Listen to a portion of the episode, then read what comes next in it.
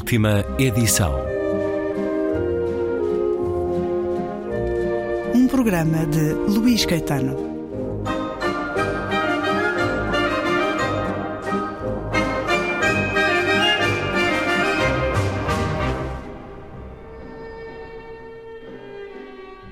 Aqui todas precisavam dela. As pessoas nos retratos. O olhar dos retratados parecia cruzar-se com o seu. Independentemente do canto da galeria em que estivesse, alguns esticavam o pescoço para observar. Olha para mim, pareciam todos dizer. Mrs. March percorreu o labirinto interminável de corredores. Todas as galerias estavam apinhadas de olhos, mãos e sobrolhos franzidos. Passou por uma pintura a óleo, em que baixavam da cruz para cima de um amontoado de tecidos luxuosos em tons de vermelho e azul o corpo gasto de Jesus Cristo. Estas imagens eram-lhe familiares e evocavam as manhãs de domingo passadas na igreja. Os seus pais sempre tinham preferido a Catedral de St. Patrick, mesmo ao fundo da rua onde viviam. Os sermões entediavam-na. Uma vez tinha-se inclinado para a mãe e perguntado num sussurro por que razão as mulheres não podiam ser padres. As mulheres engravidam, segredara a mãe. Contemplou a imagem de uma crucificação em que Cristo olhava para os céus, de sobrancelhas erguidas e lábios entreabertos. O sofrimento pintado nas faces era tão dramático, tão persistente, tão feminino, agora que pensava nisso. Mrs. March continuou até ao fundo da sala e virou à direita, entrando na galeria em que tinha a certeza que encontraria, na sua barroca moldura dourada, a variante menos popular de rapariga com brinco de pérola. Inclinando a cabeça, inspecionou o retrato. Embrulhada num chale sedoso, aquela rapariga era tão feia e tinha uma anatomia facial tão estranha. Testa alta, olhos distantes, sobrancelhas quase ausentes, que se não estivesse a sorrir, me teria medo. O seu sorriso, além disso, tinha qualquer coisa de inquietante, como se ela soubesse que nos esperava algum destino macabro e essa ideia lhe desse prazer. Olá, Kiki, cumprimentou Mrs. March. Tinha visto aquela rapariga pela primeira vez numa visita com os pais, no início da puberdade. No primeiro contacto, pensara que a rapariga era lenta, ou como as crianças cruéis gritavam no recreio, atrasada. Os olhos não alinhavam bem e havia algo imbecil na sua expressão vazia. Da primeira vez que vira o quadro, Mrs. March escondera-se atrás do pai. Quando espreitara por trás das pregas do casaco dele, poderia ter jurado que a rapariga lhe sorrira tolamente. Mrs. March logo percebeu as semelhanças entre as duas. A tez pálida, o aspecto desengraçado. E sim, aquele sorrisinho estúpido. Em casa tinha suficientes fotografias pouco lisonjeiras que confirmavam a ligação. Nessa noite, no escuro do quarto, acordara com o ruído de uma respiração pesada e catarrosa. Era a rapariga do retrato. Vá-se lá saber como tinham-na trazido para casa com eles. No início, sentiu-se dominada pelo pânico, mas passadas algumas noites, a familiaridade da respiração tornou-se quase tranquilizante. E Mrs. March deu por si a conversar com ela. E é um excerto do livro Mrs. March, romance da escritora espanhola Virginia Feito, tradução de Alda Rodrigues, acaba de chegar às livrarias com a chancela Alfaguara. Bem-vinda à Antena 2, Virginia Feito. Obrigada. Vamos conversar em espanhol, em castelhano, apesar de a sua vida ser muito feita na língua inglesa. Este romance foi escrito, esta novela foi escrita hum. em inglês, uhum. porque é assim a sua vida, é filha de um diplomata, de um embaixador, e isso conduz muitas vezes a esse mundo mais vasto e a essa capacidade de usar a língua mais comum. Li um certo em que é referido esse quadro de Vermeer, estudo sobre uma jovem mulher, um quadro de 1665 ou 1667, Está no Metropolitan de Nova York, também ela com um brinco de pérola, mas, como escutamos neste certo, um contraponto da famosíssima rapariga com brinco de pérola de Vermeer. Esta jovem não possui a beleza, não possui a graciosidade do quadro mais conhecido na realidade, como escutamos no certo, pode-se retirar daqui algo de inquietante, de feio até. É um quadro que foi doado pelos Wrightsman, que têm várias salas no Metropolitan de Nova York, mecenas, que eram amigos de John Fitzgerald Kennedy e doaram este e muitos outros quadros a um El Greco também, que julgo que é referido neste certo, que foi também doado por eles nas diferentes galerias, nas diferentes salas do Metropolitan de Nova York. Virginia Feito, recorda-se do impacto? Foi também assim consigo quando viu este quadro? ¿Lembra-se de ese primer momento con él? Sí, eh, la primera vez que vi el cuadro no fue en persona, fue en, internet. Eh, no me acuerdo cómo llegué a él, probablemente estaba buscando algo sobre la joven de la perla, eh, la hermana más conocida de, de, este cuadro, y cuando lo vi me llamó mucho la atención, me pareció muy siniestro, por razones que no lograba entender bien, me parece una mirada peculiar eh, y me, mm, me, alivió que me confirmaran esta sensación cuando leí el extracto de la web del Metropolitan Museum que decía algo parecido. Y luego cuando estaba escribiendo el libro y volví de viaje a Nueva York y fui expresamente a verla al Met y me metí en el laberinto de, de galerías del Met y la encontré eh, muy pequeña. Eh, eso me impactó pero me, me, me impactó otra vez No fundo, este olhar tem qualquer coisa de Gioconda, da Mona Lisa. Sim, muito pequena. Também estamos sempre presos neste olhar. E foi vê-lo propositadamente ao Metropolitan no intuito de o integrar num romance, numa novela, de escrever sobre ele? Fui expressamente a verlo para asegurarme y por si acaso me inspiraba algo más. ¿Ya con Mrs. March na sí, sua cabeça? Ya no estaba terminado el libro, pero estaba bastante avanzado. Também teve amigos imaginários, porque no fundo é isto que ela se transforma para Mrs. March, em Sim. jovem. Um amigo imaginário. Sim. Alguém que anda muito pelo mundo e que vai deixando amigos em diferentes partes do mundo também precisa, teve a necessidade de um amigo imaginário? Eu tinha, tinha uma gemela imaginária. Se chamava Sara. e suena tan tan siniestro como era. y entonces era como yo y tenía mi, eh, mi cara. Bueno, yo quería mucho una, una gemela, alguien igual que yo. Soy la única hermana, soy la única niña de tres hermanos. O sea, tengo hermanos mayores, eh, bastante más mayores que yo. y quería una, quería una mejor amiga. ¿Y había diálogo? ¿Conversaban? Sí, sí, sí. A ver, yo sabía que no era real, pero me la imaginaba hablando conmigo. ¿Escribía? Eh, hmm, buena pregunta. No, no, porque tampoco querría que compitiera conmigo. Era amiga, pero no tanto. ¿eh? Es que mm, keep your friends close and your enemies close. Mrs. March. Falamos de um romance que nos traz uma mulher muito especial, casada com um escritor bem-sucedido.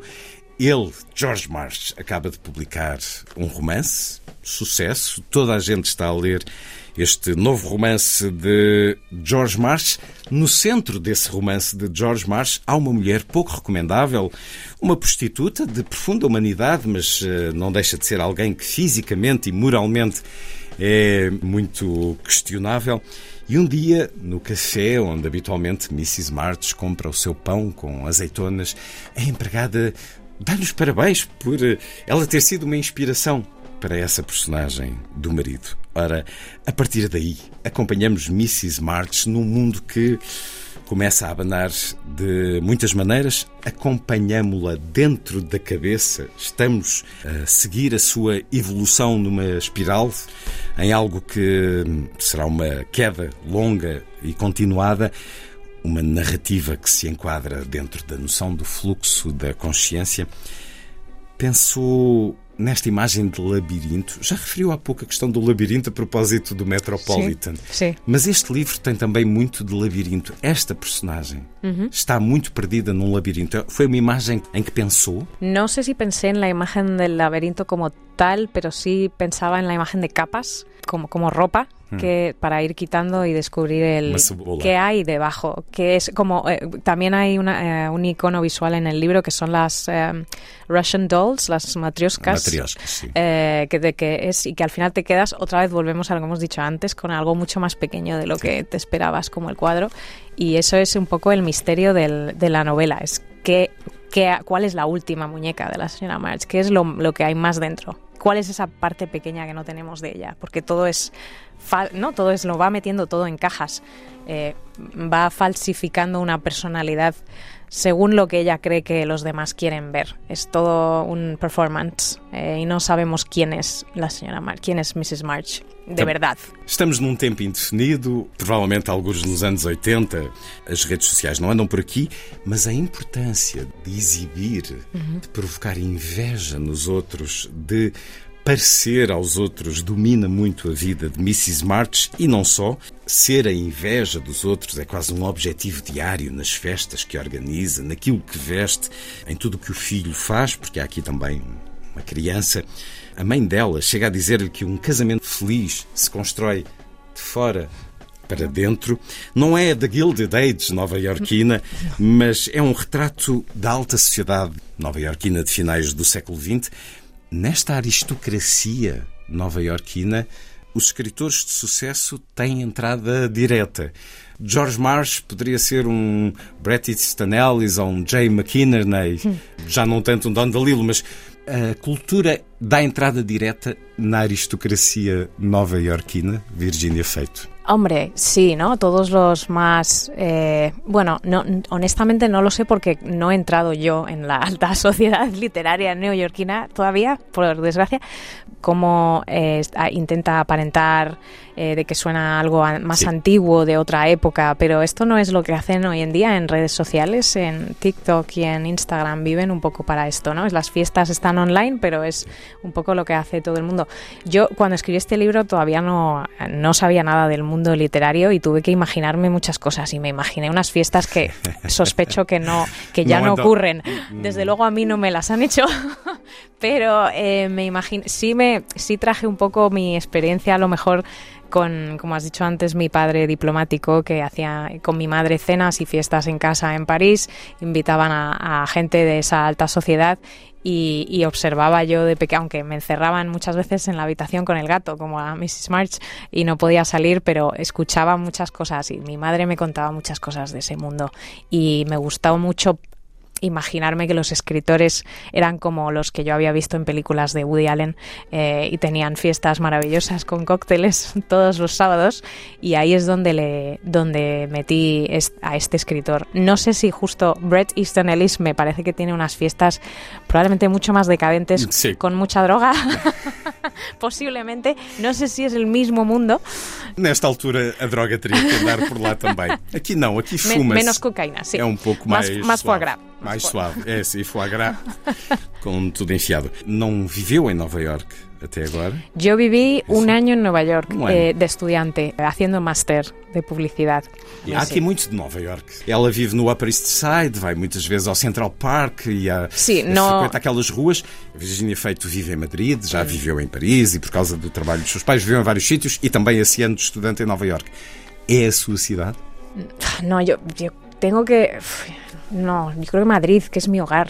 Madrid es mi hogar, es mi casa. Siempre quiero volver a Madrid. Pero es verdad que Nueva York ha sido la ciudad que más me ha recordado a mi hogar. La que más me ha hecho sentir que estoy a salvo. Curiosamente. A salvo. Eh, Una, mais, mucho crimen. Pero. me... Mais do que pela movida, continua a haver uma movida madrilena, apesar do turismo. E também há uma movida nova-iorquina. Sí, me, me recordaba la luz. También. Mm. Y, la, y el, hacía mucho calor en verano y hacía frío en invierno y había muchas lámparas en la calle, o sea, había mucha luz en la calle, como en Madrid. Cuando viví en Londres noté lo oscuro que era me deprimía un poco. Eh, también en la calle de noche, las luces en la calle eran muy oscuras y muy pocas. Y en París, París hacía, lo recuerdo con mucho frío y la gente muy fría también. Así que Nueva York y Madrid son mis, a lo mejor las más cercas de mi corazón, pero un poquito más Madrid, porque Madrid es como mi madre.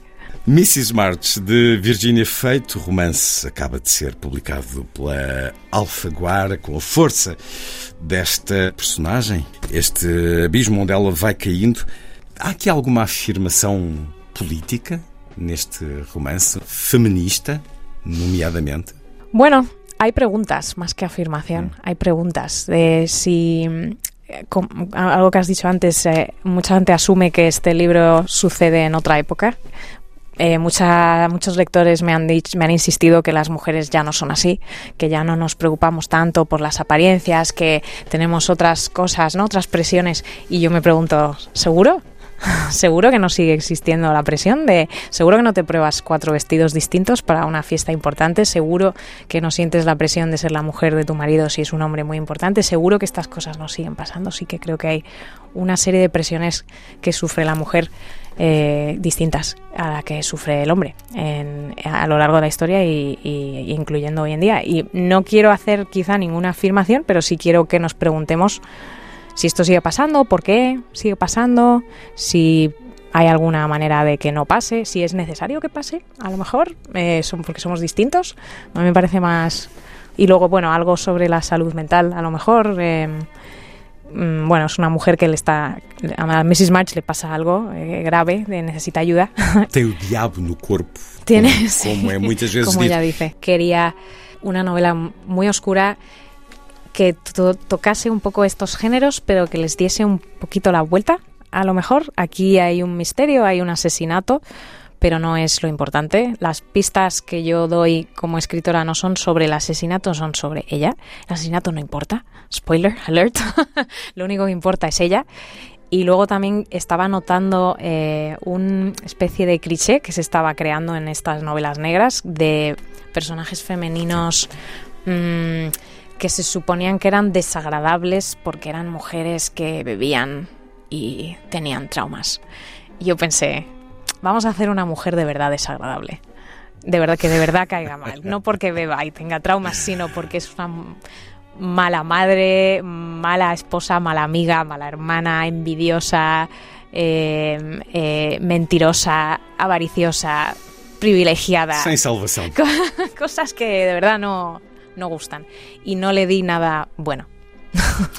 Ah, os nomes. Mrs. March. March porquê? Estuve, pens- estuve probando varios. March. Ah, eu também tenho um. Mes- Júlio César e os idos de Sí, março. Los idos de marzo era Sí, una, era era una- una cosa. Y luego Joe March, que era uno de mis personajes favoritos desde que soy pequeña. Y, y March como mes, el mes de marzo donde empiezan a salir cosas de la tierra, cosas escondidas. eh, y, y sí, y la, y la matanza de De Júlio César. E no final sabemos que ela se chama Agatha. Mm. Homenagem a Agatha Christie? No, no, digo la verdad, Sim. Agatha Trunchbull de Matilda. Ok. Muito mais terno, muito mais. Sí, obrigado, Rolda. Pero me impactó mucho el final de Matilda cuando quieren derrotar a la mala, a la tran- mala directora, ¿no? Mrs. Trunchbull, porque, el- porque descubren su nombre. Y hace, entonces Matilda hace que es un fantasma del hombre al que mató y usa su nombre Agatha. Y me acuerdo lo épico de esa revelación. Como, buah, me, me impactó mucho de pequeña, así que la copié. Mrs. Dalloway é um diálogo claríssimo. Desde logo no início do livro, a mulher que está a preparar num dia a festa de logo à noite. Esteve na base da sua ideia inicial do romance? Más que Mrs. Dalloway, eh, curiosamente las horas, The Hours, de Michael Cunningham, eh, eh, que recoge obviamente Claro, Mrs. claro. Dalloway, pero me acuerdo que estaba viendo eh, la película con Meryl Streep cuando se me ocurrió la idea de este libro, porque hay una parte que Meryl Streep entra en una floristería y le dicen, este libro de su amigo es usted, ¿no? Ha basado este personaje en usted. Lo voy a copiar. voy a plagiar a Michael Cunningham.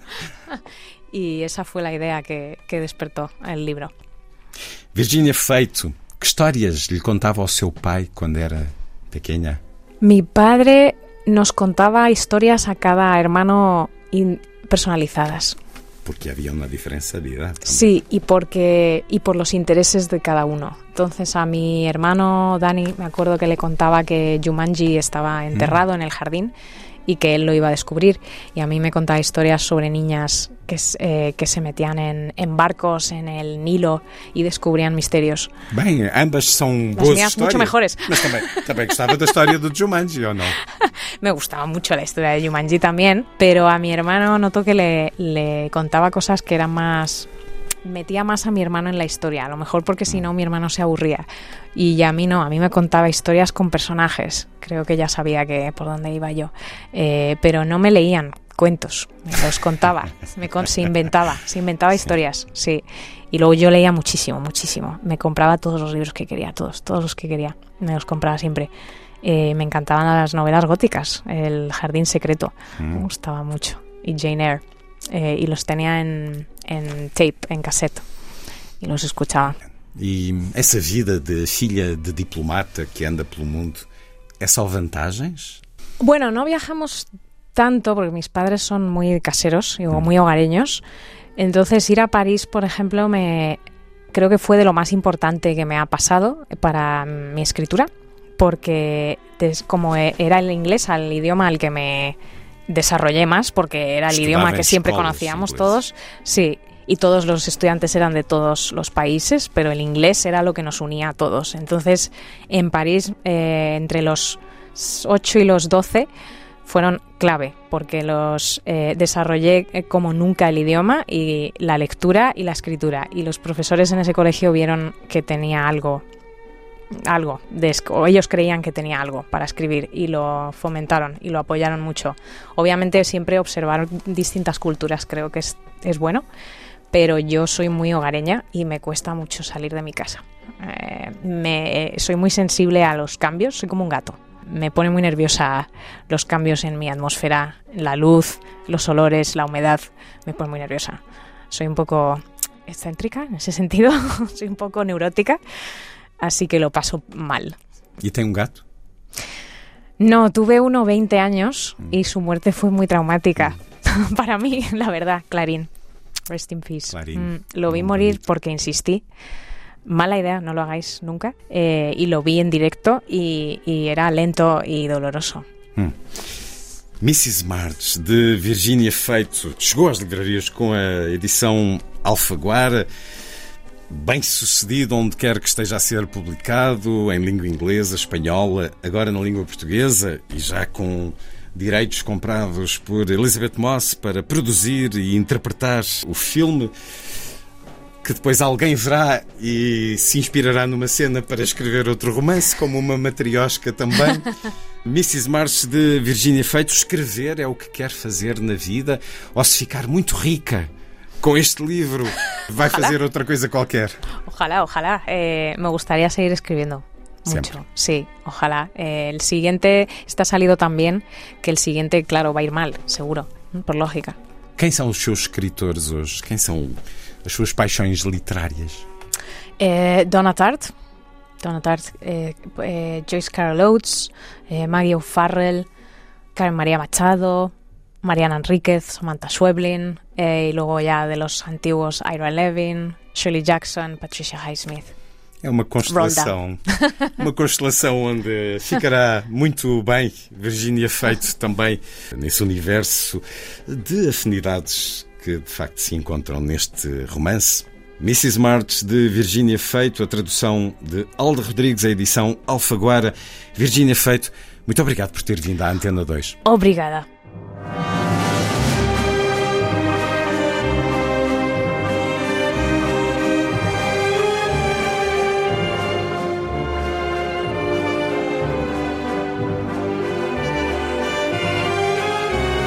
Última edição.